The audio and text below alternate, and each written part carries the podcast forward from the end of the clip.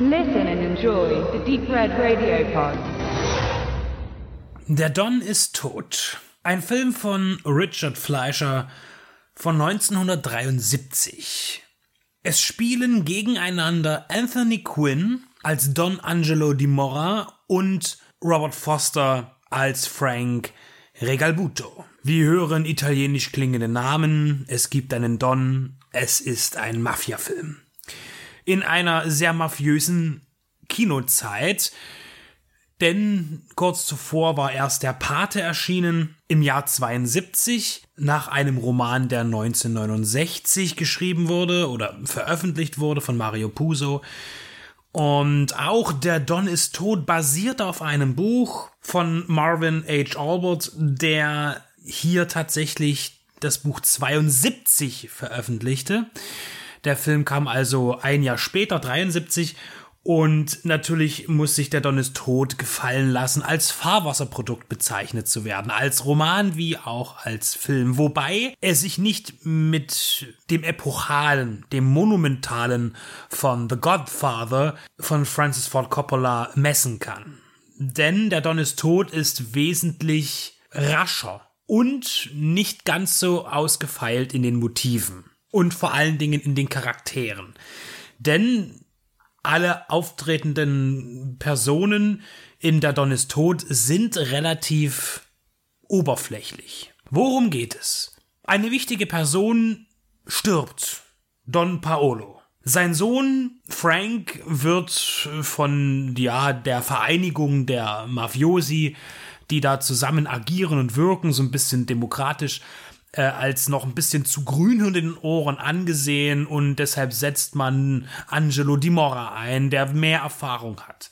Natürlich in Hinblick darauf, dass Frank Regalbuto irgendwann den Posten übernehmen kann. Da sind erstmal alle soweit mit einverstanden gibt trotzdem ein bisschen Spannung, aber man kann damit leben. Was dann aber das Fass zum Überlaufen bringt, und das ist wiederum eine andere Person, und zwar Luigi Orlando, der hat nämlich Bock selber ein bisschen weiter aufzusteigen und versucht das mit hinterfotzigen Geschichten. Und es ist so, dass, dass das Hauptthema und der Auslöser für alles eigentlich äh, die Liebe ist, einmal mehr. Und zwar ist Frank verliebt in die sehr bezaubernde Ruby, die sich als Sängerin äh, profilieren möchte. Und sie findet aber wiederum Gefallen an dem wesentlich älteren Angelo Di Mora und geht mit diesem auch ein Verhältnis ein. Und äh, Frank wird diese, der, der auch viel unterwegs ist, auch in Italien, um Geschäfte abzuschließen und so weiter, äh, wird äh, ja darauf hingewiesen von einem gewissen Orlando, dass da ja ein, dass das seine Ruby, die er verehrt, eben mit seinem jetzt eigentlich erstmal Chef, mit dem Don Angelo, ja, verkehrt. Und das führt zu einem internen Bandenkrieg und fortan wird in diesem Film eine Vergeltungsmaßnahme nach der anderen gezeigt. Es wird viel geschossen, es explodiert viel, es wird gemeuchelt und gedolcht äh, und das äh, hintereinander weg. Äh, die Dramaturgie geht komplett flöten. Also es gibt eigentlich gar keine richtige Dramaturgie ab diesem Zeitpunkt, denn es wird nur noch eine Szene nach der anderen gezeigt, wie Menschen sterben und umgebracht werden. Und das, muss ich zugeben, hat irgendwie auch seinen Reiz. Denn es ist so flink aneinander montiert, dass dabei auch, ja, ein gewisser Stil entsteht, der eher dem, einem Actionfilm nahezulegen ist. Die Tötungen sind sehr brutal, sie sind schnell, das Blut ist hämmerrot und der Film hat sicher wegen seiner harten Thematik auch nicht umsonst ein FSK 18 Siegel auch jetzt noch auf der Blu-ray von Explosive Media. Ja, der Film ist bei weitem nicht so weitläufig wie der Pate und man kann die beiden Filme eigentlich auch gar nicht miteinander vergleichen. Denn sie verfolgen verschiedene Ziele. Allen voran äh, ist Anthony Quinn ein großartiger Schauspieler, der hier auch jetzt nicht so die Riesenrolle hat, aber einiges leistet.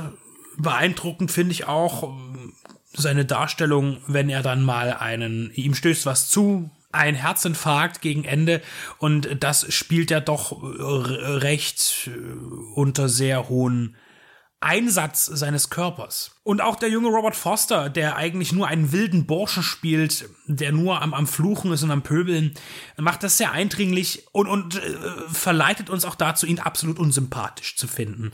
Tatsächlich, es gibt, es gibt keine Sympathien hier für irgendwen. Höchstens für die Fargo-Brüder. Der eine wird gespielt von L. Lettieri, äh, der auch schon im Paten den äh, Solosso gespielt hat. Äh, er übrigens stirbt ja nun hier drei Jahre später, erst 47-jährig an einem Herzinfarkt. Äh, er hat zumindest schon mal eine sehr, sehr sympathische ja, Persönlichkeit, auch wenn man natürlich Gangster und Killer ist, aber er ist auch irgendwie der Einzige, der hier so eine Familie hat mit Frau und Kind und irgendwie daher auch natürlich menschlicher wirkt als alle anderen. Und sein Bruder, Tony Fargo äh, von Frederick Forrest gespielt, ist eigentlich der, der hier, äh, ja, dem man am meisten Sympathiepunkte entgegenbringen würde. Denn eigentlich ist er derjenige, der gar nichts mit dem ganzen Mafia-Rummel zu tun haben will. Er will aussteigen, ihm ist das nichts, das ganze Schießen, Bum Bum und so weiter und das Morden. Er will eigentlich raus und wird dann aber letztlich auch wieder hineingezogen durch Vorkommnisse. Und letztlich ist er eigentlich der, der alles in die Hand nimmt, um eine Lösung in diesem Konflikt zu finden und sich dabei, obwohl er eigentlich raus wollte, dann doch irgendwie hoch zu positionieren. Ich fand den Film irgendwie ein bisschen erst schwer zugänglich. Wenn, wenn ich einen Film sehe, von dem ich weiß, dass ich ihn rezensieren werde, ja, dann überlegt man so ein paar Sachen während des Guckens und man dann notiert sich ein paar Dinge. Das ist mir hier ganz schwer gefallen, äh, weil ich irgendwie wusste, der Film hat überhaupt gar keine Angriffsfläche für mich geboten. Aber ich fand ihn sehr sehenswert. Er ist kleiner als der Pate, aber nicht schlechter. Er ist eine Entdeckung wert, auch wenn er mich hin und wieder verwirrt hat, es treten dann auf einmal Charaktere auf, die, eigentlich schon irgendwie eine Bedeutung haben, die man aber schon wieder vergessen hat, weil sie irgendwie eine Stunde gar nicht aufgetaucht sind. Zum Beispiel auch besagte Ruby, gespielt von Angel Tompkins. Die taucht dann irgendwann ab und dann äh, wird mal kurz über sie gesprochen nach einer Stunde wieder und dann ist aber eigentlich nichts. Also der Auslöser des Ganzen äh, verschwindet dann einfach irgendwie und wird auch nicht mehr thematisiert. Also man hat nicht einmal den Anstand, sie umzubringen, sozusagen dramaturgisch, sondern sie verschwindet einfach. Und wer auch überhaupt gar keine Rolle spielt, das ist die Polizei. Weder als jemand, der bestochen werden muss, noch jemand, der überhaupt auftaucht. Denn in der Tat, und das finde ich sehr amüsant, ständig wird da irgendjemand weggeballert, dann gibt es eine Explosion, eine riesige, es gibt zwei riesige Explosionen, äh, da werden auch hinterher noch, äh, wird dann die Scherben aufgekehrt intern und dann, da taucht aber nirgendwo mal ein Polizist auf ein Detective oder irgendjemand, der das untersucht. Äh, also hier ganz unter Ausschluss der Rechtsverfolgung wird hier dieser Krieg ausgeführt. Vielleicht ist es tatsächlich ein Film, der nach dem sehr anspruchsvollen Paten eher wieder in, in das frühere Mafia-Lager zurückgeht. Also die Mafia-Filme aus den 30er und 40er Jahren, wo, die ja auch immer recht einfach gestrickt waren. Wo es doch auch mehr um Action ging und Rache gezeigt wird und wie sie vollzogen wird. Und das hat tatsächlich eher den Stil eines, eines Warner-Mafia-Films der alten Schule als des eines, eines des New Hollywoods. Also New Hollywood kann ich tatsächlich in The Dawn is Dead, so der Originaltitel, nicht erkennen. Das ist aber auch kein Wunder, denn Richard Fleischer ist ja auch kein Regisseur des New Hollywood. Eher klassisches Kino.